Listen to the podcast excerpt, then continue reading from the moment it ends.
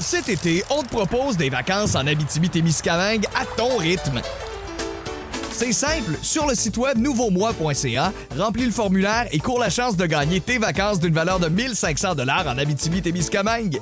Imagine-toi en pourvoirie, dans un hébergement insolite ou encore en sortie familiale dans nos nombreux attraits. Une destination à proximité t'attend. L'Abitibi-Témiscamingue à ton rythme. Propulsé par énergie. Vous est présenté par Ford du Canada. Construit avec fierté.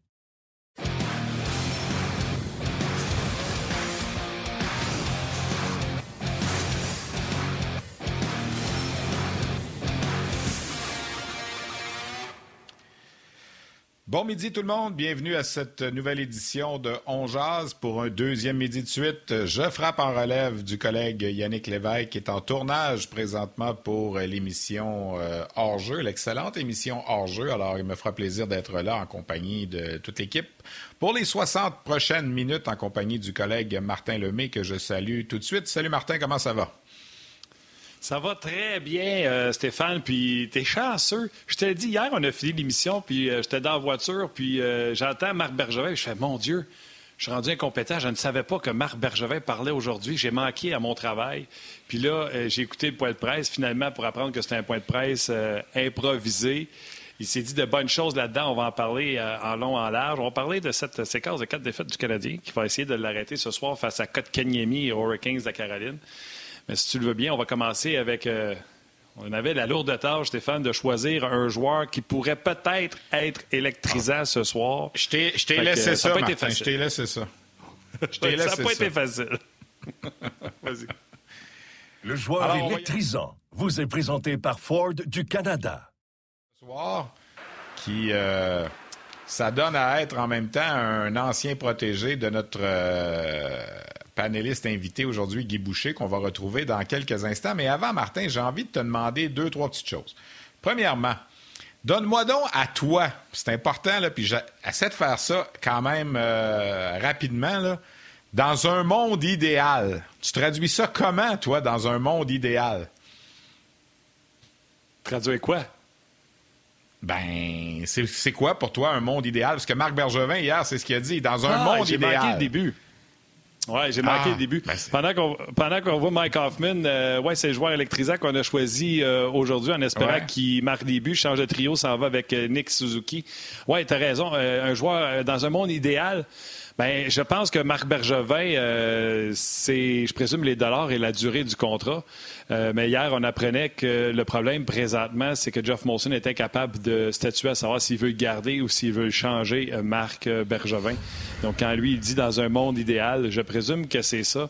Est-ce que c'est avoir plus de pouvoir, avoir moins de Jeff Molson qui lui dit Je veux des plus de Québécois dans la formation, repêche-moi un centre alors qu'il aurait repêché Brady Kachuk, mais le boss voulait qu'il repêche un centre, fait qu'il repêché Kotkayami. C'est-tu à ce niveau-là que, dans son monde idéal, c'est ce qu'il voulait dire? Hier euh, euh, Marc Bergevin. Toi, t'en penses quoi? Ben moi, ça m'a rappelé mes cours de philosophie au cégep, Martin. Euh, on lisait des livres comme ça. Il y avait, je ne sais pas si je vais en perdre quelques-uns, mais Aldous Huxley qui avait déjà écrit Le meilleur des mondes. Tu sais, essaies de trouver le meilleur des mondes, un monde idéal. Ça m'a ramené à mes vieux cours de philosophie. Je t'avoue que je n'étais pas le plus assidu des cours de philosophie, mais c'est plein de choses dans un monde idéal pour Marc Bergevin. Euh, je suis pas certain que c'est une question financière. Est-ce qu'il voudrait changer de poste? Est-ce qu'il voudrait être le président puis engager un directeur général? Puis ça, Molson ne veut pas. Est-ce que... Euh, moi, je pense, Martin, que ça a dérapé un petit peu avec l'histoire de Logan Mayou. Parce que souviens-toi, on était sur une belle lancée. Le Canadien venait de participer à la finale de la Coupe Stanley. Puis là, est arrivé ce dossier-là au repêchage de Logan Mayou. Je ne sais pas si Marc Bergevin avait dit à Jeff Molson ah, ça va brasser peut-être un petit peu là, avec ce qui est arrivé en Suède, puis tout ça. On va en parler deux, trois jours, puis ça va s'éteindre. Puis c'est pas ça qui s'est passé. Euh, je ne sais pas si c'est là que la chaîne a débarqué, comme on dit, mais euh, peut-être que depuis ce temps-là, le monde idéal qui semblait exister entre Jeff Molson et Marc Bergevin n'est plus aussi idéal qu'il était. on n'est pas là, évidemment, on ne sait pas tout, mais moi, je pense que ça remonte à là, l'espèce de brisure, l'espèce de cassure qui semble y avoir de l'extérieur. On regarde ça de l'extérieur. Puis pour que Marc Bergevin demande aux journalistes J'aimerais ça que vous arrêtiez d'en parler. Hum, depuis quand qu'on entend, j'aimerais ça que vous ne parliez pas de ça, j'aimerais ça que vous ne parliez pas de ça. Tu sais, qu'on parle pas de, Jonathan Drouin ou de Carey Price qui est en arrêt de, qui sont en arrêt de travail, euh, je demande guillemets, arrêt de travail pour des raisons personnelles, puis tout ça, c'est une chose, mais la situation contractuelle du DG, puis ça affecte ses opérations à hockey, puis tout ça, moi, je pense que c'est un sujet qui, est d'actualité pour les, euh, les, gens qui gravitent autour des, médias qui couvrent le Canadien et tout ça. J'ai trouvé ça un petit peu bizarre. J'ai hâte de voir si ça va être respecté. Mais euh, visiblement, nous, on, en parle encore un petit peu, puis ça va se parler encore un petit peu. Là, mais j'ai trouvé ça un peu surprenant qu'on ait cette demande-là du DG. Oui, c'est clair. Ben, écoute, ce sera un dossier intéressant à suivre. Il y a dit d'autres choses qui étaient intéressantes. On va en parler dans quelques instants avec euh, Guy Boucher, mais avant d'accueillir Guy Boucher, si tu veux bien, on va écouter ce que Dominique Ducharme avait à dire euh, ce matin après l'entraînement. On l'écoute. Pas de problème. Hier, le, le DG sort pour calmer probablement le bruit autour de l'équipe. Euh, il ne faut pas de transaction, il y a confiance en tout le monde. Est-ce que ça a un impact à l'interne ou c'est juste en dehors du vestiaire? Non, c'est. on est tous. on est tous on fait tous partie de la même équipe. On est tous dans le même. Euh, on a tous le même objectif. On est tous ensemble. C'était, euh, je pense, un signe de ça que on a. on s'est toujours serré les coudes ensemble à, à, chaque fois qu'on fait face à, l'adversité. c'est ce qu'on fait face. On va s'en sortir. Élever le ton pour lever le ton. Il faut que des, points précis. Il des choses qui sont concrètes. Euh, ce que j'ai dit avant, c'est que l'engagement dans ce qu'on fait, euh, euh, notre style de jeu, notre façon de faire, notre structure, c'est des choses qu'on contrôle. Puis quand ça, ça, déroge de ça, je leur dis. Puis des fois, je leur dis de différentes façons, mais il n'y a pas de zone grise. Ils savent ce qui se passe, ils savent c'est quoi les attentes, ils savent c'est important pour moi. Puis euh, on est tous sur la même page. Encore là, il reste quoi, 78 matchs? On panique pas. On sait que c'est temps d'ouvrir la machine. C'est le temps de partir. Puis tout le monde en est conscient. C'est ça qu'on va faire.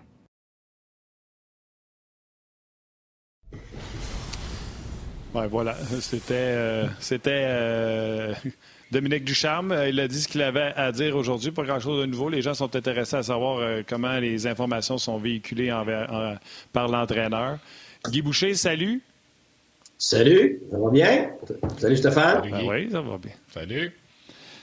Ça va bien. Puis euh, Guy va passer l'émission au complet avec nous. C'était François Gagnon était supposé être avec nous aujourd'hui. Urgence familiale. D'ailleurs, nos meilleures pensées accompagnent euh, François et euh, sa famille. Puis Guy, tu as eu la gentillesse de dire Sais-tu quoi? On fera pas en relève. Moi, on va faire double chiffre. Il n'y en a pas de problème.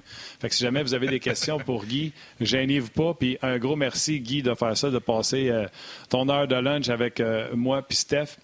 Parle-moi du coach euh, Dominique Ducharme, on vient de l'entendre. Euh, oui, vas-y. Excuse-moi, Martin, si tu me permets de commencer, sinon je vais oublier. Euh, ben, premièrement, je me joins à toi pour François. On pense à lui et sa famille. Et, de l'autre côté, je, viens de passer un séjour extraordinaire à la chasse avec, avec un ami et sa famille, puis je veux juste le saluer. Claude Lavoie, Claude, qui a une famille extraordinaire, des gens fabuleux. ça a été un séjour incroyable dans le bas du fleuve. Alors, merci encore tout le monde. Je le dis devant tout le monde. Alors, euh, c'est ça. C'est ça que j'avais à dire. Puis on va aussi dire ben, qu'on a hâte que tu aies des meubles dans ta nouvelle maison. Tu vas saluer ouais, non, c'est parce que c'est ça. Quand tu es, en chasse, ça te compte pas bien. Ah, c'est bon. Fais-moi du coach 0-4, euh, euh, dire les bonnes affaires. Euh, je m'excuse, Steph. Dire les bonnes affaires, dire qu'il n'est pas trop tard, mais il faut commencer à jouer. c'est comment, tu sais, nous autres, on parle de l'extérieur, mais à l'intérieur, c'est comment quand on passe des situations comme ça? Ben écoute, il y, a, toujours une partie du discours qui est le même à l'intérieur qui est à l'extérieur. Euh, mais c'est sûr que le discours n'est pas, parfaitement le même parce que, un, tu t'adresses pas à tes joueurs, tu t'adresses au public. Il y a des choses que c'est juste pour tes joueurs, puis il y a d'autres choses que c'est juste pour le public. Euh, vous en avez parlé un petit peu tantôt, là, euh, des commentaires qui peuvent être émis, puis tout ça. Puis ben moi, euh, je suis totalement d'accord avec lui. Tu peux pas rester sur la panique. La job de l'entraîneur est toujours de ramener ses joueurs dans le moment. C'est la job numéro un de n'importe quel athlète. Comment se gérer pour être pleinement, totalement imbibé dans le moment présent, qui est tout petit, le moment présent. Le stress, c'est jamais dans le moment. Le, moment est tellement court, le présent est tellement court que il n'y a pas de stress, il n'y a pas d'anxiété, il n'y a pas de peur. La peur est dans le passé, les craintes sont dans le passé et elles sont dans le futur. Alors, tous les psychologues sportifs, c'est ça leur job c'est de faire en sorte que les individus s'allègent de tout ce qu'ils ont dans la tête ou sont ramenés à deux choses les plus importantes, c'est ton activation physique, mentale, émotionnelle et la tâche. Alors, nous, parce que je me mets là-dedans maintenant, je peux pas croire que je me mets là-dedans, mais je suis là-dedans, je suis dans les médias. Notre job, c'est le contraire. Notre job, c'est de parler du passé, des statistiques, de ce qu'on a vu, ce qui n'a pas de bon sens ou ce qui est extraordinaire, puis là, on en met plus, puis ou on parle de la peur du futur, de qu'est-ce qui peut arriver, puis là, on part sur 56 scénarios. Alors, la job de l'entraîneur et de l'athlète est complètement l'inverse des médias et des partisans. Alors, c'est pour ça que le discours de l'entraîneur, il ne peut pas rejoindre ce qu'on veut. Nous autres, on veut le soap opera du hockey. On veut entretenir l'émotion. Si c'est la fin du monde, ben là, on veut que ce soit la fin de la fin du monde. Si c'est quelque chose d'extraordinaire, Cole Caulfield, il n'est pas juste bon, c'est rendu un sauveur. Tu sais, on, on, ajoute de l'émotion parce que c'est ce soap opera-là qui fait en sorte qu'on le suit. C'est pour ça que j'appelle un soap opera c'est que le soap opera, c'est quelque chose qu'on voit tous les jours. Alors, c'est ça qui fait qu'on le suit. Il y en a que c'est des statistiques, il y en a, euh, c'est de voir qu'est-ce que les joueurs disent, bon, les réactions. Mais l'entraîneur doit s'éloigner de tout ça parce que ça n'a aucun impact sur sa job, même au contraire, ça, ça lui nuit grandement. Alors, c'est pour ça que de faire fi de ce qui se passe et de rester à l'intérieur de sa bulle avec ses joueurs, c'est sa job numéro un. Donc, être dans le présent. Guy, moi, j'ai envie de te demander, j'ai posé la question à Stéphane Waite aussi hier, qui évidemment était dans le personnel d'entraîneur l'année passée. C'est sûr que Dominique Ducharme, en arrivant devant les caméras, puis même Marc Bergevin hier, sont pas pour dire, et là, on est sur la panique totale. C'est sûr qu'on veut pas faire ça, on veut pas démontrer ça, on veut démontrer qu'on est en contrôle. Mais à l'interne, un gars comme Dominique, c'est sa première saison complète. Euh, je dis pas qu'il l'est sur la panique, mais ça va venir éventuellement s'il n'y a pas de résultat. Tu, sais, tu reviens à la maison, tu dors moins bien. Stéphane White le disait hier aussi. Tu penses qu'est-ce qu'il faut que je fasse? Tes trios sur le bout de la napkin euh, en train de manger euh, à la maison, puis tout ça. La, panique, elle va s'installer comment? Puis il faut la vivre intérieurement, il faut pas la laisser voir. Est-ce que ça, c'est difficile? Est-ce que c'est quelque chose que tu as déjà vécu dans, dans tes expériences?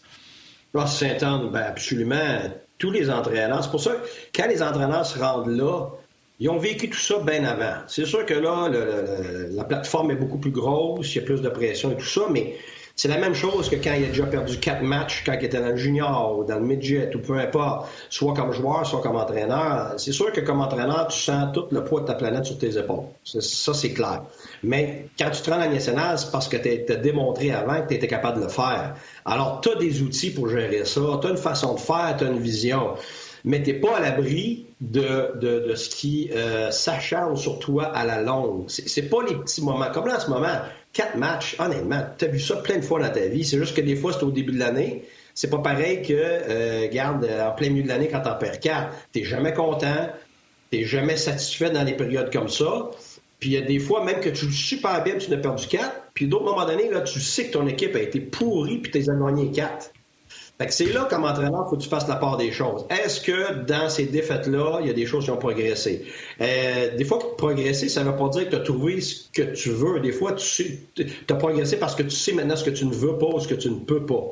Fait que toute l'information à travers ces quatre matchs-là qui font en sorte que, OK, il n'y a pas eu le résultat, mais moi, je sais que ça a avancé parce que j'ai demandé, disons, quatre choses en avantage numérique, puis j'en ai eu trois des quatre, donc je sais que ça avance. Donc, avec les joueurs, hey, les gars, on est, on, proche, il nous manque juste cet élément-là qui va sûrement faire la différence éventuellement. Mais c'est clair que quand ça perdure, et c'est toujours ça le problème, c'est que cette pression-là s'accumule, puis à travers cette pression-là dans ton équipe, surtout quand tu manques de leadership, ben tu, toi, comme entraîneur, tu deviens, es toujours contagieux. Tout leader est contagieux. Contagieux du bon bord, contagieux du mauvais bord. Quand quelqu'un est de bonne humeur, ben, il est contagieux positivement. Quand quelqu'un est négatif, il, est contagieux négativement. Alors, l'entraîneur se doit, même quand il se sent pas bien, d'avoir ce front-là, de présenter ça. C'est pour ça que des fois, les gens sont choqués. Ben, voyons donc, comment ça se fait qu'il capote pas, puis il est pas en train de... Ouais, mais en dedans, là, t'es comme un canard, là, t'es sur l'eau, t'as l'air bien en contrôle, puis en dedans, les pattes se font aller, c'est normal, t'es un être humain mais tu es toujours en mode solution, pas en mode action. Ce qui fait que ça t'éloigne d'être assis sur ton divan puis juste de subir la pression. Tu es en mode action. tant que tu es en mode action, tant que tu vois que tu as, des individus autour de toi qui font avancer les choses, tu pas en mode panique.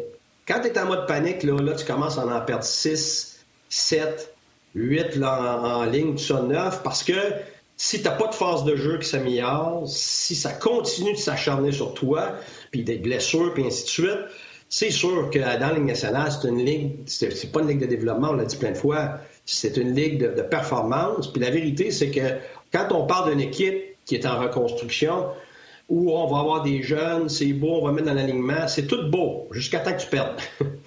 la Ligue nationale, des équipes en reconstruction, là, c'est pas vrai. C'est que tu l'es, mais la minute que tu perds, autant ton gérant que ton propriétaire, que les médias, que les partisans, ben, il n'y a personne qui l'accepte. Tu l'as dit d'avance que tu étais en reconstruction, tu l'as dit que tu te manques des joueurs, tu sais que tu vas avoir de la difficulté, soit parce qu'il te manque du leadership, tu as des blessures, tout ça, mais c'est correct pour un certain temps, mais à long terme, tout le monde s'en fout. Parce qu'en bout de ligne, c'est une question de performance, une question de résultat. C'est là que ça devient difficile. Parce que toi, tu sais, moment, tu as des limites dans ce que tu peux faire. Tu as des limites par rapport à tes individus aussi. Fait que c'est toujours la même chose. L'anxiété vient toujours du fait que ce que tu es capable de faire dépasse qu'est-ce qui se passe. Tes capacités sont en dessous des, des résultats. ça, c'est difficile dans ce temps-là. Salutations à Jean-François Archambault qui est très excité d'aller au Centre Bell ce soir. Il va voir le retour de Kotkaniemi. Il sera dans la section euh, des travailleurs de la santé au Centre Bell. Donc, salutations à sa conjointe qui travaille euh, dans le monde de la santé puis qui euh, fait beaucoup pendant, ou qui a fait beaucoup et qui fait encore beaucoup pendant le temps de la pandémie. Guy, comment t'expliques que tout le monde semble être d'accord pour dire c'est un manque de travail. Euh, Dominique Ducharme l'a dit, Jeff Petrie l'a dit, euh, euh, Marc Bergevin l'a dit à, à, mots couverts. c'est pas ça leur job, de travailler. C'est pourquoi?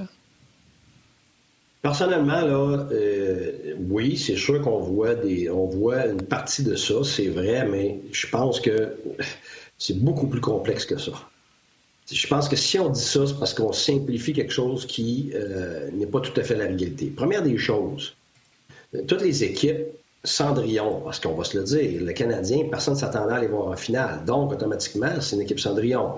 Alors, les équipes Cendrillon, c'est très rare que l'année d'après, vont continuer sur leur lancée. Mais pourquoi? Parce que c'était une équipe qui était déjà pas supposée être là, qui a surperformé. Puis l'année d'après, il y a des changements dans l'équipe. Des fois, il y a des blessures. Des fois, il y a des joueurs qui sont partis. Puis avec le Canadien, je pense que c'est très prononcé en ce moment. non seulement il y a des changements de personnel, mais un énorme changement de leadership. Alors, c'est dur parce que tu as les attentes de l'année d'avant qui sont au-delà vraiment de ce que es capable, tu serais capable de faire euh, normalement, mais tu n'as pas le même personnel, puis tu subis ces attentes-là, e-, exemple, le Canadien, si tu regardes le leadership du Canadien, puis tout repose sur le leadership. C'est pour ça moi que ah, ça se peut pas parce qu'il manque un ou deux gars que ça change tout. Ben oui, ça change tout. Si le général de l'armée, là, il part, là, euh, qu'est-ce qui va arriver à ton armée? Elle va courir partout.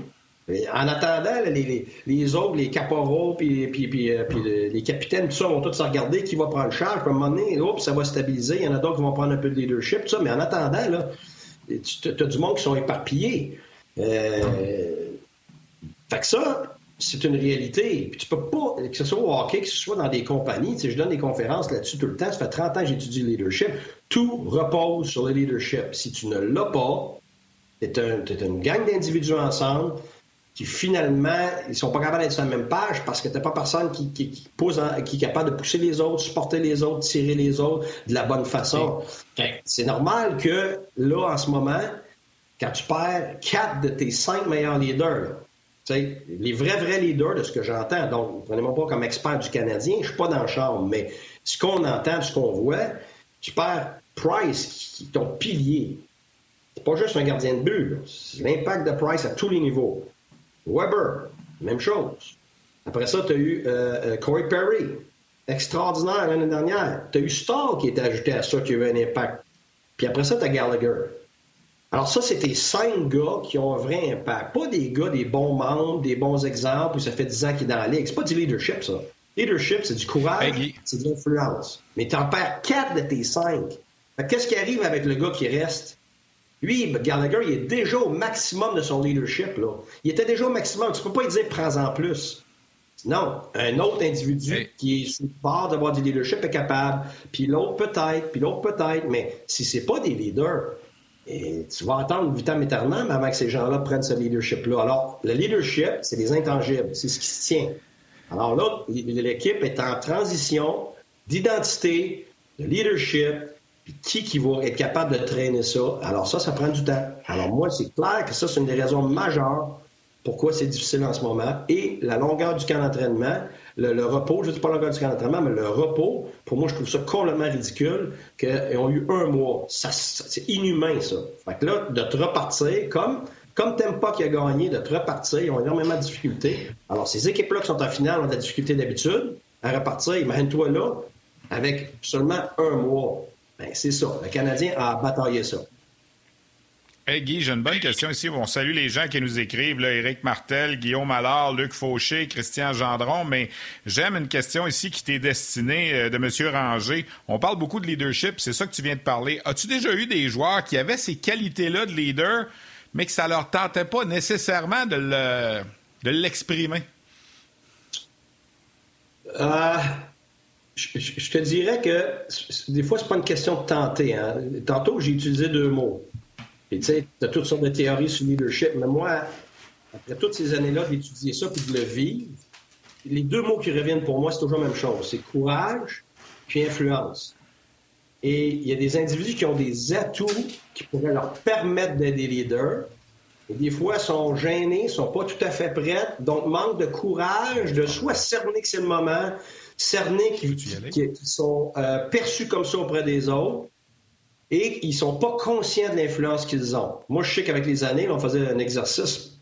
Euh, M. Villemur m'avait montré ça avec les années, c'est la sociométrie. On évaluait avec des questionnaires avec nos joueurs qui étaient des leaders et dans quoi. Donc, très spécifiquement. Et, et c'était très surprenant parce qu'on avait des individus qu'on n'avait aucune idée qui avaient autant d'impact dans ton groupe. Tu ne pouvais pas le voir parce que tu n'es pas avec les joueurs. Et puis avec ça, ce qu'on faisait, c'est que justement, on était capable de l'établir, de le comprendre, qui avait des ramifications sur qui et quoi.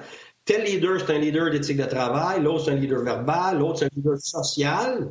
Alors là, après ça, on pouvait aller voir ces individus. Hey, regarde comment tu es perçu par les joueurs. Tu as de l'influence. Donc, tu as le droit d'avoir le courage de tes actes, de tes paroles. Et, les joueurs étaient souvent surpris de l'influence qu'ils avaient, mais ça leur donnait confiance. Alors, avec cette, ce développement-là, euh, euh, là, ils voulaient, avoir l'apport que, que qui, finalement, ils étaient capables de faire. À, partir de là, il y avait un essor dans le développement, puis il y avait une réalisation de ça. Mais, mais tant que tu n'as pas ça, tant que l'entraîneur ne le spécifie pas, ben, c'est difficile pour un individu de savoir quel genre d'impact il a. OK. Guy, il y a plusieurs euh, messages sur euh, euh, salutations. D'ailleurs, il y a des gens qui pensent qui ont des problèmes, qui sont bloqués par le système de, quand ils écrivent leur message. J'ai écrit au gérant de la communauté de voir qu'est-ce qu'il pouvait faire à ce niveau-là. il y a Jean-Luc Pigeon qui te demande également si tu peux extrapoler sur le comparatif entre la saison, le début de saison de Tampa et Montréal. On va revenir, on va laisser les gens d'aller au grand titre, puis on poursuit sur le web. Venez nous rejoindre. Cet été, on te propose des vacances en Abitibi-Témiscamingue à ton rythme. C'est simple, sur le site web nouveaumois.ca, remplis le formulaire et cours la chance de gagner tes vacances d'une valeur de 1500 dollars en Abitibi-Témiscamingue. Imagine-toi en pourvoirie, dans un hébergement insolite ou encore en sortie familiale dans nos nombreux attraits. Une destination à proximité t'attend. L'Abitibi-Témiscamingue à ton rythme. Propulsé par énergie. Oui, avant que tu extrapoles entre Tampa et euh, Montréal, ben, où Vas-y, il y a également d'autres questions, mais je veux aussi qu'on parle euh, des attentes envers euh, les joueurs du Canadien. Est-ce qu'ils sont réalistes envers Suzuki, envers Caulfield, etc.? Peut-être on, va faire cette question-là un peu plus tard, mais vas-y de comparer le début de Tempa Montréal.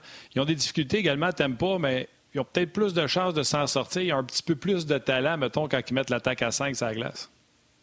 Oui, c'est prouvé, que ce soit dans la saison ou en série, tu as à peu près quatre fois plus de, stress, d'anxiété euh, dans la défaite que dans la victoire. Alors, si tu regardes ça, les deux équipes ont vécu la même chose en termes de longévité de saison et des, séries éliminatoires, mais les deux n'ont pas vécu la, même chose en termes d'émotion, de la façon que ça a fini. Alors, moi, je peux parler d'expérience. Euh, quand, quand j'ai fait partie des équipes qui ont gagné les championnats, tu vas bénéficier euh, d'un enthousiasme, d'une certaine énergie par rapport au fait que tu as gagné. Euh, et ça, peut t'aider, tu, sais, tu passes ton été, c'est positif et tout ça, mais quand tu recommences, euh, côté physique, c'est pas la fin du monde, c'est le côté émotionnel. C'est là que tu n'as pas vraiment récupéré, peu importe si tu as gagné ou tu as perdu, tu es, complètement drainé et de te remettre dans ce bain-là, dans, ce... Euh, pas juste un enthousiasme, c'est le fait que tu es, motivé non seulement à recommencer, mais c'est parce que tu as dans la tête tout ce que tu as à refaire pour retourner à la même place. Et l'équipe qui perd, c'est la même chose, c'est encore pire. Parce que elle, elle a perdu. Et puis pour certains joueurs, puis, puis habituellement c'est les plus vieux, ils sont très conscients que les chances qu'ils retournent là sont presque zéro ça prend toute une carrière des fois pour peut-être te rendre une fois à la Coupe Stanley. Et puis là, tu t'es rendu, puis tu as perdu. Alors, tout ce qui se passe dans ta tête le reste de l'été, c'est pas ah, on a fait quelque chose de bien. Ah, oh, on était bon. Non, non, c'est Ah, qu'est-ce que j'aurais pu faire? Autant comme entraîneur que joueur. Euh, puis les joueurs qui ont le plus de pression, que ce sont les leaders, c'est eux autres qui charlient ça le plus longtemps puis le plus, euh, plus difficilement possible. C'est que Ah, j'ai passé si proche que ça. Euh, regarde, j'ai passé tant d'années, toute ma vie, là, depuis que j'ai 3-4 ans que je joue hockey, je rêvais à ça, j'étais là, puis j'ai passé à côté. Alors, ça devient extrêmement difficile à accepter et ça devient clairement un deuil. Et ce deuil-là t'écrase comme n'importe quel deuil, et dans ces deuils-là, tu as des étapes à passer. Quand tu es plus jeune, c'est pas pareil. Le Caulfield arrive un cheveu sur ça, puis regarde, c'est beau. Euh, Suzuki, un peu la même chose, il y a le gros contrat. Ils réalisent pas que, regarde, peut-être que dans leurs 15 prochaines années en national, ils passeront jamais proche de se rendre là. Mais les vieux le savent. Et, ça, ça joue énormément sur le mental, mais surtout sur l'émotionnel. Tu finis par te raisonner, tu finis par physiquement être prêt à recommencer, mais émotionnellement, là, même comme entraîneur, notre staff, quand on se rendait loin, gagner ou pas gagner, je me rappelle, même quand on avait des mois puis pour récupérer, on recommençait, là, puis c'était dur, parce que c'était pas juste ce que tu avais vécu, c'était le fait que ça recommence déjà, puis là, tu sais tout ce que tu as à refaire pour te rendre à la même place, puis tu sais que ça a joué sur rien, là, toute l'année, toutes les séries. Fait que là, t'es là, là, wow, quelle montagne à, à, regravir encore. C'est extrêmement difficile de se repartir. Alors que ce soit Tempa, que ce soit le Canadien, tu as tout un travail émotionnel. Et c'est un peu ça, je pense, que, Marc Bergevin expliquait. Tu sais, il faut, faut que tu te recommences. C'est l'urgence qui est pas là. Parce que puis l'urgence, c'est émotionnel. Tu as une vraie urgence, puis l'urgence rationnelle, c'est pas vrai. C'est pour ça que je dis toujours, tu sais, tu peux imaginer qu'un ours te court après, mais ça, tu courras jamais aussi vite que si un ours te court après pour vrai. Alors, c'est ça en ce moment. Le Canadien vit ça, doit se remettre émotionnellement dans ce bain-là, de cette urgence-là. Et là, je pense que c'est clair, elle va être là tranquillement parce que là, ils sont conscients. C'est un, mauvais début, toute la pression sur eux autres. Comme Dominique le disait tantôt, sont, sont, sont son discours le traduit, là, regarde, on panique pas, mais là, on le sait, là, il faut, faut, faut, que ça commence. Puis c'est ça, c'est vrai. Il y a une grosse urgence. Tout le monde est conscient, que ce soit les joueurs, les entraîneurs. Alors maintenant, on va voir qu'est-ce que ça va donner, mais ça règle pas. Ça règle pas qu'il y a une nouvelle identité à régler. Il y, a des, nouvelles paires de défenseurs, tu as, des, nouveaux trios, tu as des joueurs qui ont beaucoup plus de pression qu'avant, qu'ils n'avaient pas. Euh, tu as des joueurs qui sont dans les chaises, qui n'ont pas d'affaires là. Euh, tu pas ton gardien. Tu sais, quand tu dis comment tu fais avoir du succès, tout le monde va dire la même chose. On bâtit une équipe comment? Ton gardien numéro un et, ton tandem, quand tu es chanceux, tes top 4, puis ta ligne de centre. tu n'as pas ton gardien numéro un, il te manque deux de tes top 4, des deux, tes deux plus fiables de tes top 4 Puis ta ligne de centre, ben, elle est faible parce que euh, tu pas vraiment un centre numéro un de premier plan, donc tout le monde est décalé. Alors Suzuki, qui va éventuellement le devenir, on l'espère, ben, là, il est étouffé par le fait qu'il doit l'être maintenant. Un gars comme Dvorak, c'est un, un gars qui a plein d'atouts, c'est un gars probablement dans une équipe championne, qui est un centre de troisième ligne, de, qui va t'apporter plein de choses. Et puis, euh, ben, c'est ça. Puis après ça, tu tombes avec des, des, des, Evans, puis tu tombes avec des euh, d'autres joueurs qui finalement, ils sont pas nécessairement dans leur chaise et qui sont jeunes, qui ont beaucoup à apprendre, beaucoup à faire, beaucoup à prouver, donc énormément de pression euh, qu'ils n'avaient pas auparavant. Alors, il y a beaucoup, beaucoup de choses qui rentrent en ligne de compte. C'est pas juste pour moi le travail. Le travail, oui, c'est un non négociable. Avoir le courage de jouer à l'intérieur des points de mise au jeu puis de ne pas être un joueur de périmètre, c'est un non négociable. Mais tu es aussi dépendant du type d'individu que tu as et des blessures et de, du fait que tu as un remaniement d'identité et de trio et de chimie et de tout ça. ça en fait du stock. là. C'est énorme là, ce qui doit être fait. OK. Martin, ça, Guy, euh, on va ramener les gens de la télé. Ah, excuse-moi, Steph. On va ramener les gens de la télé, là.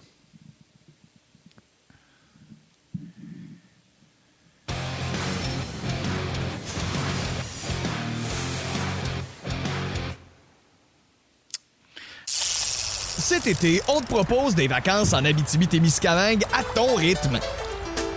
C'est simple, sur le site web nouveaumois.ca, remplis le formulaire et cours la chance de gagner tes vacances d'une valeur de 1500 dollars en Abitibi-Témiscamingue. Imagine-toi en pourvoirie, dans un hébergement insolite ou encore en sortie familiale dans nos nombreux attraits. Une destination à proximité t'attend. La Miscamingue à ton rythme. Propulsé par énergie. Bon, alors, on, ramène les gens de, la télé qui sont de retour. On a continué ça sur euh, Facebook et j'aime ça parce que j'écoute, quand j'écoute votre émission, puis Guy est là, j'écoute, puis ça me rappelle tellement des fois des discussions de, de Drummondville, Guy, en 2006, 7, 8, quand j'allais dans le petit bureau avant le début du match. Puis ce soir, on a choisi un joueur électrisant. Puis je veux pas qu'on s'étende sur Mike Hoffman là, pendant 15 minutes, mais je me souviens d'une chose que tu m'as dit, puis on blaguait à l'époque avec Benoît Groux parce que bon, les Olympiques l'avaient laissé aller, puis Pete DeBoer à Kitchener l'avait laissé aller avant aussi, puis avec toi, il est devenu un marqueur de, les gens l'ont peut-être oublié, de 73 buts dans ta saison, 52 dans la saison, 21 dans les séries quand Drummondville a gagné en 2009. Mais je me souviens, Guy, tu m'as déjà dit, Stéphane, si j'ai pas fait 52 meetings tout seul avec lui, j'en ai pas fait un parce qu'il fallait que tu jases souvent avec lui, puis Mike Hoffman, là, on va y en demander. C'en est un, ça, qu'on va y en demander. il vient de revenir dans l'alignement. Tu as réussi à le faire produire. Puis avant ça, il y a deux coachs qui sont aujourd'hui professionnels, Pete DeBoer, Benoît Groux, ça n'avait pas fonctionné. Euh, des joueurs, sans nécessairement juste Hoffman, mais des joueurs, des fois, qu'il faut qu'on les traite d'une façon différente. Hoffman, on en veut plus. Il vient d'arriver, il va falloir qu'il marque des buts. Lui, le Canadien a trois buts en quatre matchs. C'en est un genre de joueur qu'il faut qu'il en, donne plus dans, l'équation pour que le Canadien ait du succès. Il, y a, une, part offensive à, aller chercher. Oui, oui. Euh, mais tu sais, pour revenir un petit peu à Drummondville, tu sais, oui, ça a été beaucoup, beaucoup de travail à, plusieurs niveaux. Puis, tu sais, c'était quelqu'un qui était quand même atterré là, quand on l'a eu.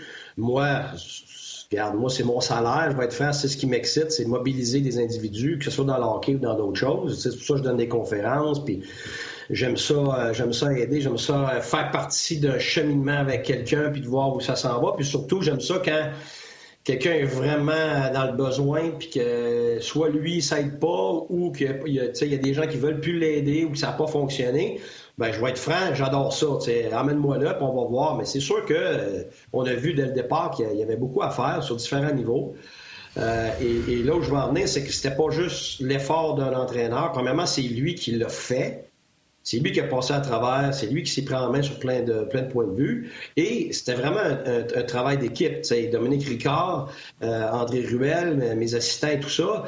Euh, c'est sa pension. Euh, c'est encore, il ne faut pas être simpliste de dire OK, on a dit telle chose, on a fait telle chose, donc on a eu tel résultat. Il y a tellement de composantes là-dedans, il y a tellement de variables, puis il y a tellement de gens qui ont participé à ça que euh, je ne me rendrai certainement pas le crédit d'avoir euh, transformé Mike Hoffman. Euh, alors pour moi, cet individu-là, il a passé beaucoup, beaucoup d'étapes avant de se rendre où il est là.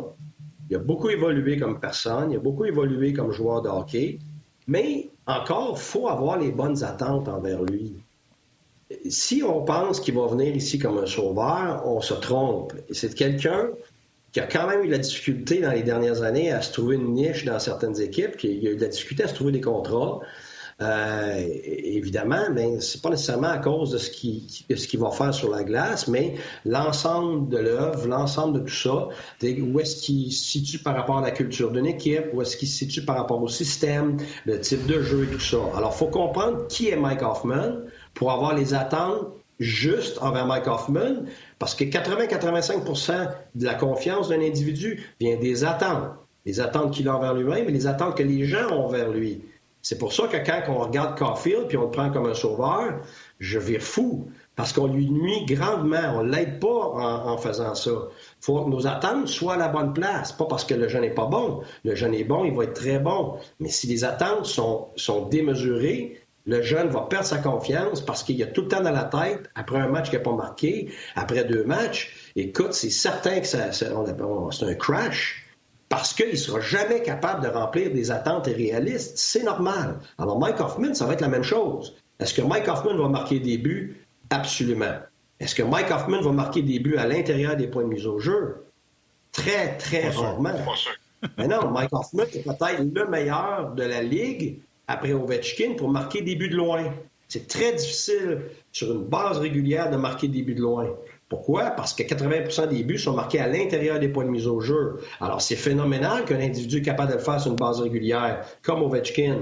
Mais, dans les moments cruciaux, les moments difficiles, ça va prendre d'autres individus pour faire ces buts-là de l'intérieur. Alors, si on, on, pense que Mike Hoffman va venir scorer plein de sortes de buts. C'est pas ça. Mike Hoffman, c'est un joueur qui va marquer des buts de l'extérieur avec son lancer frappé et avec un lancer euh, des poignets foudroyant euh, euh, sans, sans, qu'on s'en attende. C'est quelqu'un qui patine avec beaucoup de vitesse. Mais Mike n'est pas quelqu'un qui est reconnu pour être solide dans les deux sens de la patinoire. C'est pour ça qu'il s'est promené d'une équipe à l'autre. Alors moi, quand je l'ai eu, je me suis concentré, je fais toujours la même chose. 80% des forces d'un individu et 20% euh, les faiblesses. Et je passe pas mon temps, la grande majorité de mon temps, à parler des faiblesses, parce que si c'est ça, au mieux, ces faiblesses-là vont devenir moyennes. Qu'est-ce qui arrive? Si tu passes pas beaucoup de temps sur les forces d'un individu? Ben là, ces forces-là s'améliorent pas.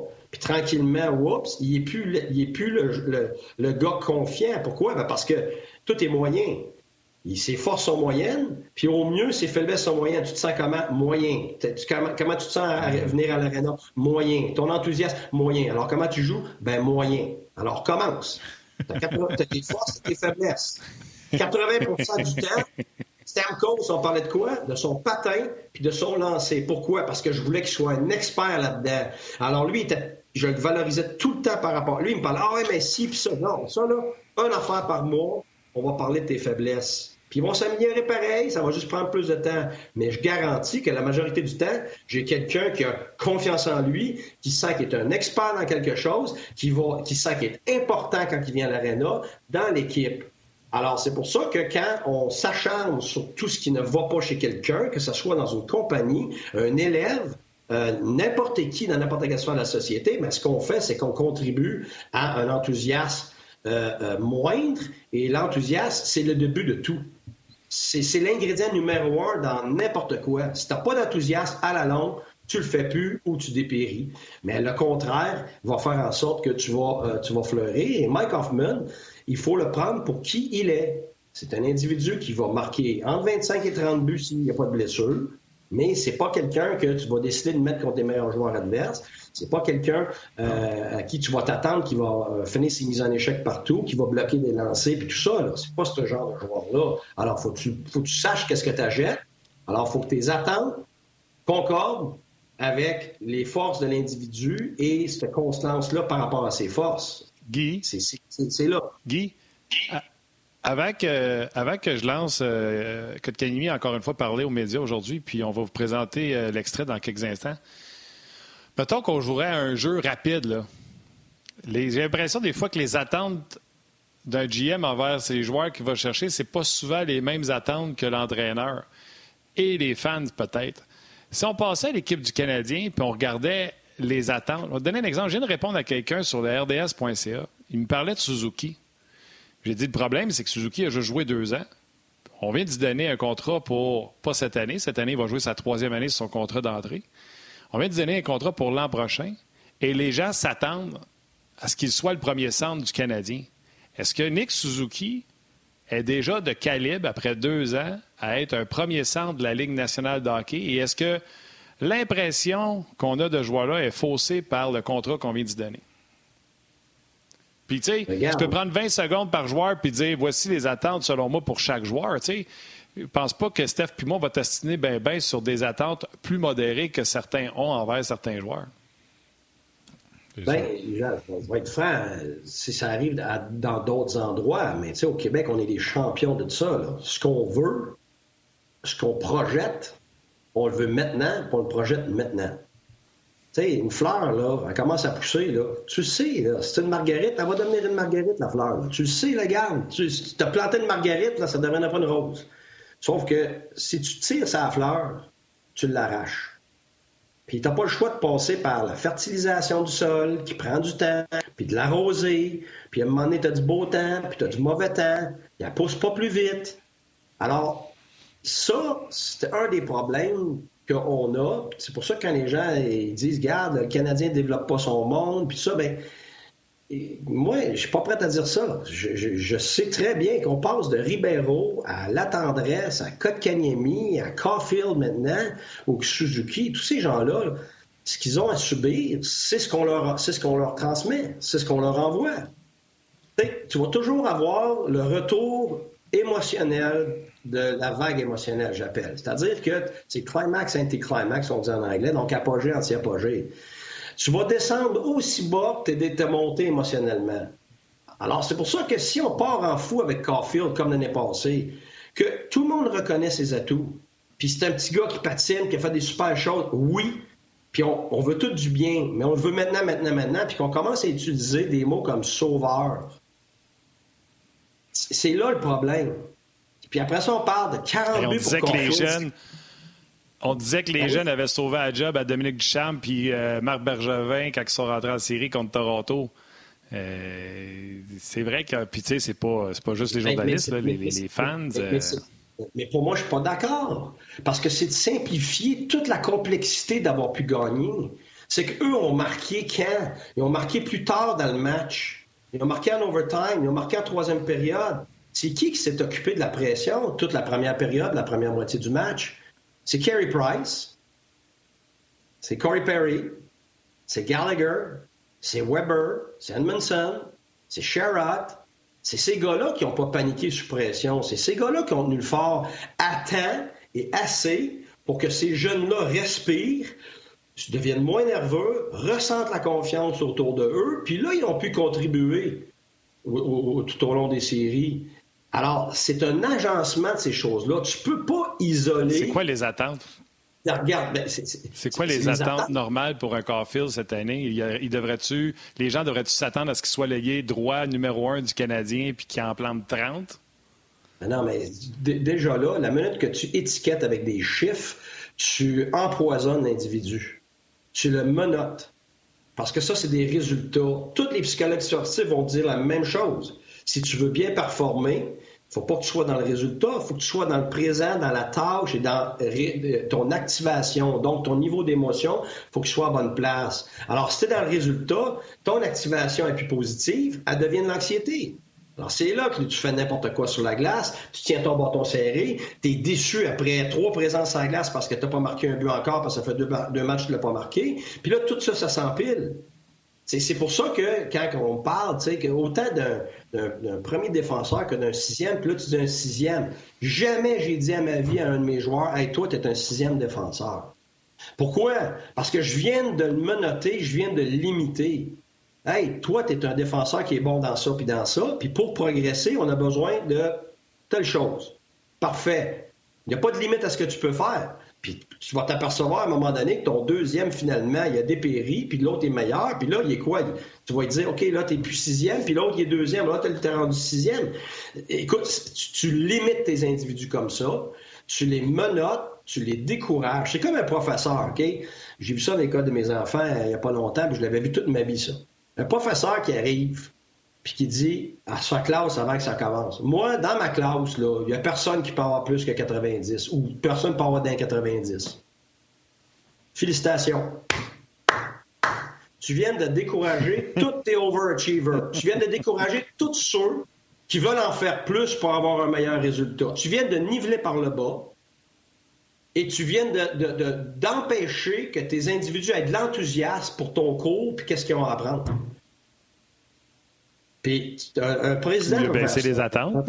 Un, gérant peut faire ça. Un coach peut faire ça.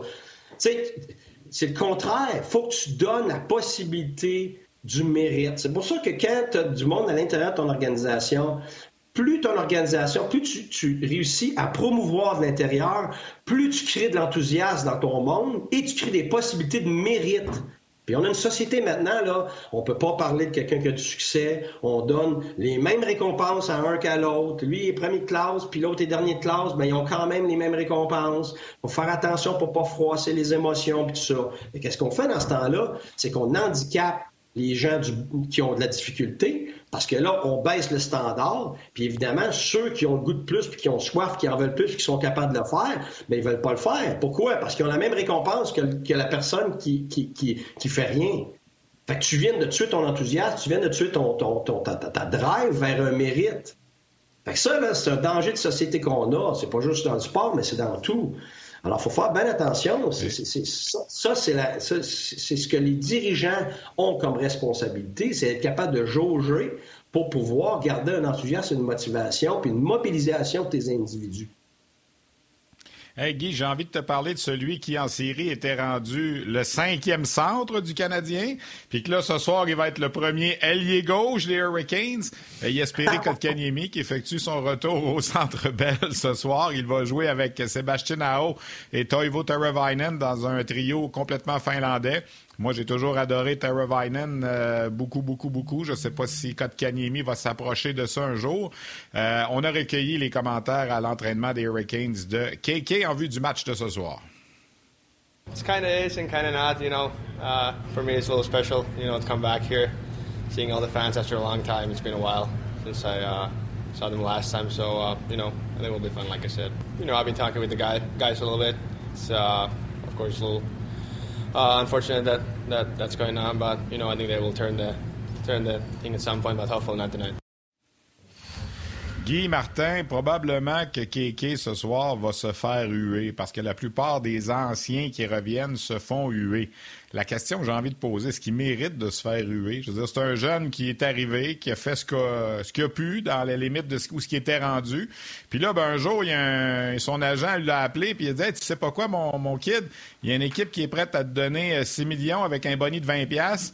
Euh, Qu'est-ce que t'en penses? Puis lui, ben, c'est sûr qu'il ne dira pas non à ça. Alors, euh, la question que je lance, euh, devrait-il se faire huer ce soir? Est-ce qu'il mérite de se faire huer dans cette situation? C'est pas un gars qui voulait partir de Montréal. On lui a offert quelque chose qu'il pouvait tout simplement pas refuser. Ben, qui n'a jamais pêché, à qui n'a jamais pêché de, lancer la première pierre? Je suis d'accord avec toi. Euh, qui aurait refusé ça? Je veux dire, donné, on veut de la fidélité, tout ça, oui, mais c'est des individus qui ont vie à vivre euh, au-delà de l'organisation. La journée où l'organisation ne l'aime plus, il l'aurait tassé. tu sais, c'est une business maintenant, évidemment. Puis oui, tu aimerais ça, si, tu es bien, un gars comme Crosby, tout ça, de, pouvoir passer toute ta carrière au même endroit.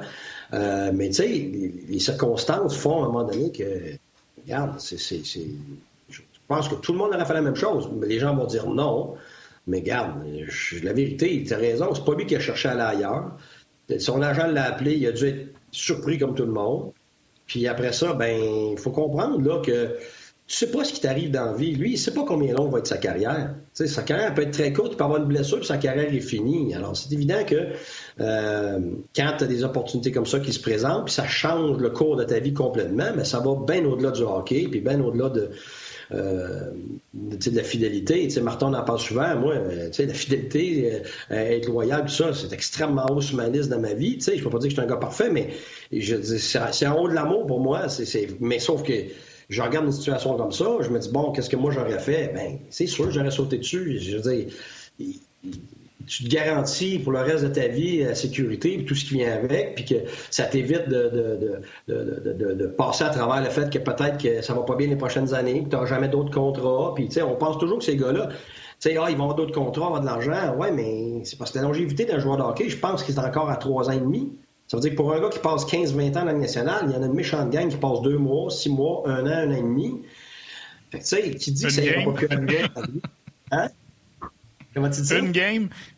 Oui, oui, oui, t'as raison, une game. Fait tu sais, je pense, qu'il faut regarder au-delà de, je pense, du Canadien, puis voir que, regarde, n'importe qui aurait fait ça. Alors, oui, t'as raison. Pourquoi on va, on va bouer ce petit gars-là? Je sais pas. Moi, je ne serais pas un de ceux-là, mais regarde.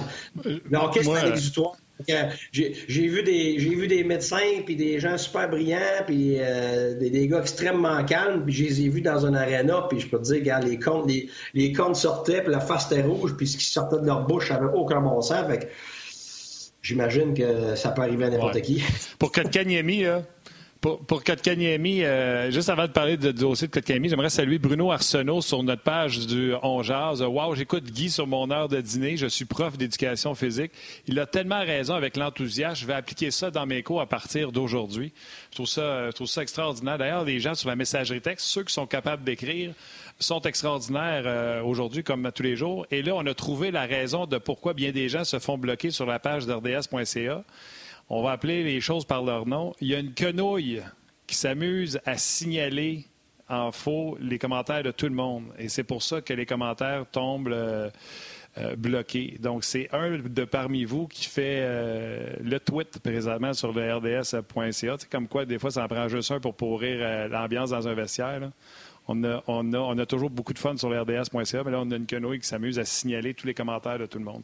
Fait qu'on vous demanderait, s'il vous plaît, d'arrêter de faire ça. C'est épais. Euh, parle-moi de Kotkaniemi. Ben, ce que j'ai à dire, moi, pour Kotkaniemi, il n'a rien fait de différent que euh, Sébastien Ao. Il a accepté l'offre hostile comme Ao a accepté à Montréal. Sauf que les Hurricanes, eux, ont égalé l'offre. Est-ce qu'on a eu AO en Caroline? Le Canadien n'a pas égalé l'offre de Kotkaniemi. Est-ce que vous allez huer la bonne personne si maintenant vous êtes fâché que Kotkaniemi soit parti? Le Canadien avait l'option d'égaler l'offre. Fait mais je comprends que les gens, euh, on a échangé Souben, c'est pas Souben qui a demandé à partir, puis quand il est revenu ici, on l'a hué. C'est de bonne guerre, c'est ce que les gens font. Je le huerais pas, mais je comprends pourquoi ils le font.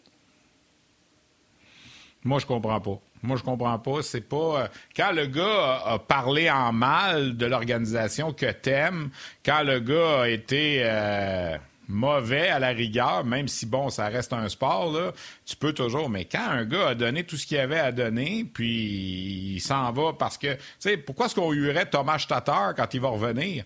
Lui, il n'a jamais demandé à partir. J'aime à penser que Thomas Tatar ne ah sera pas hué par les partisans du Canadien. Qu'est-ce que tu en penses? Je suis totalement d'accord avec toi, Stéphane. Je suis totalement d'accord avec toi. C'est pour ça que je dis que ça, à un moment donné, c'est, une, c'est un exutoire pour être un exutoire. Tu sais, peu importe les raisons, euh, on, va, on, va, on va se servir de ça pour, euh, pour cracher notre venin de, par rapport à ce qui se passe dans nos vies des fois, puis notre frustration, puis nos émotions, tout ça, puis on le fait payer à d'autres qui ne le méritent pas. Alors, je, je suis totalement d'accord avec toi, Stéphane. OK. Écoute, on avait des commentaires, Martin, aussi, euh, peut-être rapidement, de Christian Dvorak sur le, match de, ce soir. Euh, Dvorak, évidemment, fait partie des nouveaux qui n'ont pas vécu la, finale de la Coupe Stanley puis toute la frénésie. Alors, euh, on peut écouter Christian Dvorak. Yeah, these these fans care about us. They they want us to win. They want us to win. So, um, I mean, uh, we're we're definitely a little frustrated, but uh, we can't get too down on ourselves. We just gotta got to turn the page. Uh, just do the simple things right. Uh, make sure we're outworking the other team, and then once we get a goal, once we get a win, um, hopefully the ball, the ball will start uh, start get rolling for us. So, yeah, I think it's just all about work ethic here tonight, and hopefully things will start start moving forward for us. Moi, je retiens deux mots, messieurs. Work ethic. Work ethic. Alors, euh, on veut de l'éthique de travail. Je pense que ça, ça va être la clé ce soir au-delà du résultat. Là. Moi, ce que je retiens, c'est que Christian Vorak ne fera pas de la radio plus tard. C'est ça, je retiens. On va passer pour l'enthousiaste. Guy parlait d'enthousiaste tout à l'heure, là. ouais, ben, sauf, que c'est pas ça sa job. c'est pas ça sa job. Non, je le sais. Ouais, c'est pas donné à tout le monde d'être des, euh, des joueurs qui s'expriment bien, comme, comme l'exemple numéro un qu'on a à RDS, Marc Denis, quand je faisais des entrevues avec lui quand il avait 18 ans. Alors, c'est pas, pas, pas donné à tout le monde, Martin. Non, non, je le sais, je sais. Non, non puis c'est sûr que nous autres, même moi, j'avais le micro dans la face. Attends, OK. Ah, attends, attends. Tu viens de... Ouais. Faut que j'envoie les gens de la télé. Salut à vos mères, salut à ma mère, puis on se parle demain. Venez nous rejoindre sur le web. Cet été, on te propose des vacances en Abitibi-Témiscamingue à ton rythme. C'est simple, sur le site web nouveaumois.ca, remplis le formulaire et cours la chance de gagner tes vacances d'une valeur de 1500 dollars en Abitibi-Témiscamingue. Imagine-toi en pourvoirie, dans un hébergement insolite ou encore en sortie familiale dans nos nombreux attraits. Une destination à proximité t'attend. L'Abitibi-Témiscamingue à ton rythme. Propulsé par énergie. Ben, est-ce que je peux mettre ça en perspective, Je peux-tu mettre ça en perspective? Tu sais, moi, à la longue, avec le temps, ben, probablement, j'étais comme tout le monde quand j'étais jeune. J'avais un exposé à faire à, oral à, l'école, à 13-14 ans. J'avais goût de vomir avant de le faire, tu sais. Puis à la longue, ben, tu le fais. Des fois, tu te fais mettre dans ces positions-là. Puis à un moment donné, tu, tu, tu coaches. Puis là, à un moment donné, tu viens qu'à t'habituer. Puis tu finis par savoir comment t'exprimer. Bon, fait qu'à la longue, je suis perçu comme quelqu'un que, ah, toi, le micro, il n'y a rien là. Fait que, tu sais, ah, toi, tu vas être fait pour aller à la télévision, puis travailler à RDS, puis tout ça. Mais je, vais être franc, quand j'ai commencé, j'étais très nerveux. J'étais pas nerveux de parler de hockey. J'étais nerveux parce que c'est une autre plateforme. C'est pas mon milieu.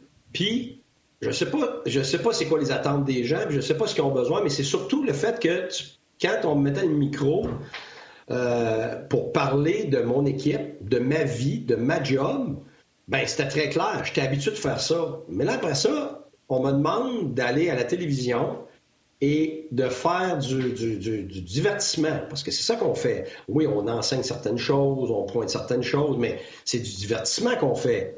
Mais ça, j'avais jamais fait ça de vie. Ben oui, mais c'est ça. Alors, je vais être franc, là, ça fait deux ans, que je commence à me situer par rapport à ça, mais où est-ce que je me situe par rapport à Guy Boucher, l'entraîneur, la face de bœuf qu'on voit à la télévision en arrière du banc, puis complètement à l'opposé, le gars que je suis avec ma famille, mes amis, tout ça, puis le bouffon qui aimerait, puis que, regarde, je suis habitué, je suis habillé en chasse, puis avec chapeau de cowboy, puis les pantalons pleins de trous euh, à, mon chalet. Il est, où le gars du divertissement, le gars de la télévision là-dedans? Fait tu sais, c'est pas évident, là. Fait ça m'a pris beaucoup de temps là, à essayer de voir, de jauger ça, je suis où là-dedans, puis euh, d'être à l'aise, puis qu'est-ce que je laisse aller, parce que, tu sais, bon, euh, je veux-tu revenir coacher, je veux pas, je peux-tu me permettre de dire ça, comment j'aborde ça, tu sais, t'as le personnage de l'entraîneur, puis après ça, t'as, le, vrai, fait quelque part entre les deux, ben, t'es obligé de jauger ça. Le gars, lui, qui est juste une fois de temps en temps, comme Dvorak, qui est en avant, il se fait poser des questions, il a jamais le temps, puis la répétition pour pouvoir développer ça. C'est dur. Mais sauf que c'est parce que euh, là, toi, je sais que tu, tu, tu fais des blagues et tout ça, puis tu, mais j'ai vu très souvent des, gens qui blâmaient les, joueurs parce qu'ils étaient plates. Mais oui, mais c'est pas leur job de divertir avec un micro. Leur job, c'est sur la glace, tu sais. Fait que, tu sais, des fois, il faut comprendre ça parce que des fois, on aime un joueur. Exemple, Piquet Souban. Les gens l'adoraient. Mais sauf qu'après ça, les entraîneurs puis l'organisation étaient pris avec tout le reste qui venait avec parce que les, médias puis les partisans l'excusaient de tout parce qu'il était le fun au micro. Ouais, mais il y avait tout, un, il y avait tout, il y avait tout un autre côté, je peux vous jurer ça, de l'autre. C'est pas C'est ça. On ne rentrait pas là-dedans. Mais après ça, les, les entraîneurs puis tout ça, tu sais, moi je me rappelle, je sais pourquoi il s'est fait asseoir sur le banc à Philadelphie là. Mais il était sur le banc cinq minutes. Puis l'entraîneur avait totalement raison, puis les joueurs étaient totalement d'accord avec le fait qu'il était assis sur le banc.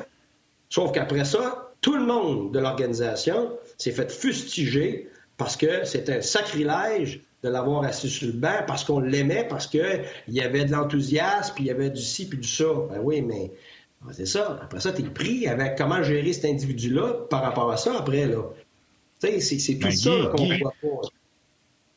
Guy, Connor McDavid, c'est pas le plus spectaculaire en entrevue, pour en avoir fait quelques-unes avec lui, puis, euh, mais c'est pas, comme tu dis, c'est pas ça sa job. Sa job, c'est sur le 200 par 85, puis ça, ben, il est le meilleur au monde en ce moment. Absolument, absolument. Puis j'aime ça que tu dis ça, Stéphane, parce que il faut, il faut avoir ça en tête. ils peuvent pas être tout ce qu'on veut, ces gars-là, parce que ça revient à la même affaire que tantôt. Ça revient aux attentes. On veut que sa glace soit extraordinaire. on veut rappeler que c'était juste une joke, là. Hein? Ah non, mais c'est ça, c'est parce que ça nous permet de partir sur une chire, là. non, je t'achète. Je vais hey. J'ai 25, j'ai 25 ans. Sais, là. On me donne un micro. Je m'amuse, moi, là. C'est ma plateforme, là. Vas-y, hey, je veux dire quelque chose. Je veux dire quelque chose, Martin, parce que l'émission tire à sa fin, là, puis je vais sûrement avoir la chance de revenir si jamais Yannick n'est pas là. Mais Écoute, Absolument. l'heure a passé. Qu'est-ce que je t'ai écrit? On va dire aux gens comment ça marche, OK? On s'envoie des messages, Martin et moi, pour dire, OK, je prends la prochaine question, tu prends la prochaine question. On, on, va donner de l'inside un peu. Les gens aiment ça, de l'inside, alors c'est comme ça que ça fonctionne. Et tantôt, Guy parlait, là, puis il est parti pendant deux minutes et demie. Là. Puis qu'est-ce que je t'ai écrit, Martin? Je veux que tu le dises, qu'est-ce que je t'ai écrit. Je vais leur remonter euh, notre échange. Tu as marqué il est tellement intéressant. Euh, Alexandre, qui est aux médias sociaux avec nous, a fait un cœur, puis moi, j'ai marqué oui, vraiment. Puis euh, c'est ce qu'on s'est écrit. D'ailleurs, regarde, tu en veux du inside? Le matin, on appelle nos intervenants. C'est toi qui as appelé François ce matin. On a appris la mauvaise duel. Fait que j'ai appelé Guy. Normalement, quand j'appelle Guy, on s'écrit des sujets. Yannick, aime... Yannick, ça le sécurise de connaître de quoi on va parler.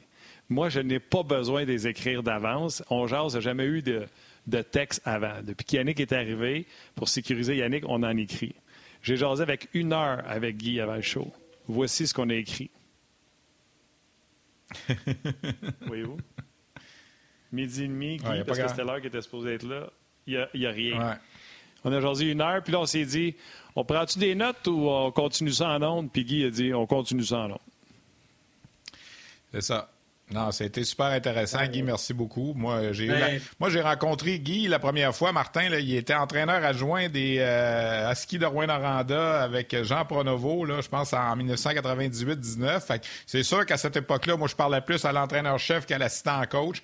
Après ça, il est allé avec les Lions du West Island. J'ai plus connu après, mais c'est vraiment intéressant de l'écouter. Puis euh, j'ai même, Guy, je vais dire de quoi, je te dirai pas qui là, mais il y a un DG de la Ligue junior majeure du Québec qui m'a écrit pendant l'émission puis il a dit, il parle beaucoup puis c'est tellement bon. Alors, ah, je, te, ben, transmets le message. Ben, merci Stéphane, euh, j'apprécie, euh, j'apprécie énormément. Honnêtement, mon salaire, c'est ça. si jamais il y a quelqu'un quelque part qui en bénéficie, garde, moi ma journée est faite. Ben oui, ben oui, ben oui. Le savoir, j'apprécie énormément dans toi aussi, absolument. Hey, es-tu capable de répondre en deux minutes? Stéphane, oui, j'étais un nobody dans le temps à Rouen-Noranda. Puis, euh, C'est pas ça que j'ai dit. C'est pas ça que j'ai dit. J'ai dit que je te connaissais, je t'ai connu comme ça. non, mais, moi, je le dis. Ce que je veux dire, c'est qu'à que à, cette époque-là, j'étais vraiment là, tout oreille parce que c'était tout nouveau. La ligue était tout nouvelle pour moi. Puis je me rappelle très bien encore, comme si c'était hier, je me collais à Jean parce que j'essayais d'apprendre puis d'écouter. Puis quand, mettons, toi, t'arrivais, tu posais des questions, tu avais des entretiens avec Jean, tout ça. Moi, des fois, uh-huh. après, je partais, puis je posais des questions à Jean. OK, Jean, pourquoi t'as répondu telle affaire? Euh, t'es Stéphane, tout ça. Puis moi, je me rappelle, Jean m'avait dit, ah, dit, lui, il est correct, on peut le truster. Fait que je veux juste te lancer ah, ça. Bon, ben, tant, mieux. T'es trustable, Steph. T'es trustable. Hey, Guy, es-tu capable en 60 secondes de répondre à une question? On a presque pas parlé du point de presse. Ouais, juste 60 secondes. On a presque pas parlé du point de presse de Marc Bergevin. Dis-moi du point de vue du coach. T'es coach, tu vois ton GM sortir comme ça à l'improviste, venir dire qu'il a confiance en l'équipe, venir dire ce qu'il a dit, euh, qu'il a, confiance en l'équipe, puis ce qu'il a dit. Le coach apprécie tout ça de la part du GM qui vient s'imposer puis qui vient faire euh, cette déclaration-là de confiance envers son, les troupes? Ben, euh, moi, je pense pas que c'est un problème. Là. Je pense que c'est toujours une question de, de, circonstances puis de type d'individu. Sais, si tu as quelqu'un qui vient s'ingérer, puis qui, te tasse, puis qui va répondre à ta place, puis que finalement, il ne te fait pas confiance dans tes réponses, ça, ça, c'est une chose. Quelqu'un qui va venir dans, le vestiaire régulièrement parler à l'équipe parce que ça, habituellement, les joueurs, ils sentent que OK, le gérant, là, il prend la pôle parce qu'il n'a pas confiance en l'autre. Ça, ça, c'est pas pareil. Mais je pense que dans une situation comme celle-là, euh, l'entraîneur peut certainement voir qu'il n'est pas tout seul. Je pense, comme entraîneur, tu te sens beaucoup seul. Tu sais, c'est comme tout le temps, au top de la pyramide, il y a beaucoup de solitude. Et quand ça va mal, ben c'est là que tu as besoin de support. Alors, c'est clair que dans une situation comme maintenant, ce que, ce que le gérant a semblé vouloir faire, c'est montrer, hey, il n'est pas tout seul là-dedans je suis là, je l'appuie, puis les choses qui vont pas bien sont autant ma responsabilité que la sienne. Donc, euh, faites attention de pointer des doigts juste à un individu. Ou Alors, euh, oui, c'est sûr que tu peux respecter ça. Puis peut-être même qu'il en avait parlé d'avance, peut-être que lui l'a vu, ou peut-être que c'est une surprise, mais c'est une surprise qui est bienvenue. Fait que ça dépend des circonstances, ça dépend de l'individu. Quand tu t'en attends pas aussi, parce que... Votre temps est écoulé. Bon, J'avais de l'enthousiasme. Je m'amusais. T'avais de l'enthousiasme. Écoute, après chaque émission, Guy, normalement, on dit bye, après ça, on présente les étoiles. C'est une façon de dire aux gens qui sont sur nos plateformes, Facebook, On Jase, Facebook, RDS, puis sur euh, la page principale d'RDS, la page On Jase. On donne des étoiles aux auditeurs qui nous ont écrit pour leur dire merci. Reste là. Euh, tu, vas, tu vas être content des étoiles. Euh, on va lancer ça, Steph. Et c'est Et on y va avec une troisième étoile du Facebook On Jazz. Je suis pas capable d'aller, mon écran est trop petit. Ah, ça roule. du Facebook On Jazz, Sean Dorion, Doiron, Doiron, pardon. Vas-y, Steph. Et la deuxième étoile, le second star du Facebook RDS, Christian Gendron. hey, vas-y avec la première étoile, t'es trop bon. Vas-y avec la première étoile. Et la première étoile, tonight's first star de RDS, Guy Boucher. ben oui, ben oui. merci, mais je suis, là, je suis gêné, puis là, là, je suis pris avec les attentes pour la prochaine fois. Là. Exact. T'es notre ben centre numéro un, Guy. Pas mal ça. Ouais, c'est ça. Pas mal sûr que les auditeurs sont d'accord. T'as donné un bon show, gros, un gros merci. Un gros merci, Guy, puis. C'était un plaisir. Steph, t'es sa coche avec euh, l'annonceur maison. Ben oui, ben, je m'amuse moi aussi. Merci beaucoup, euh, Martin, pour l'accueil pour les deux derniers jours. Puis euh, on aura sûrement l'occasion de refaire ça durant la saison. Hein. Merci, je t'apprécie. Bonjour à vos mains, tout le monde. Mais c'est fou, la voix. C'est sérieux? Je, suis abasourdi. J'aurais même pas pensé que c'est toi. Si je savais pas que c'était toi. Merci tout le monde. Bonne journée. Salut Guy, salut Steph. Steph, t'es extraordinaire. On va se refaire ça, c'est sûr. Salutations à vos mères. On se parle demain. Salut tout le monde. bye. bye.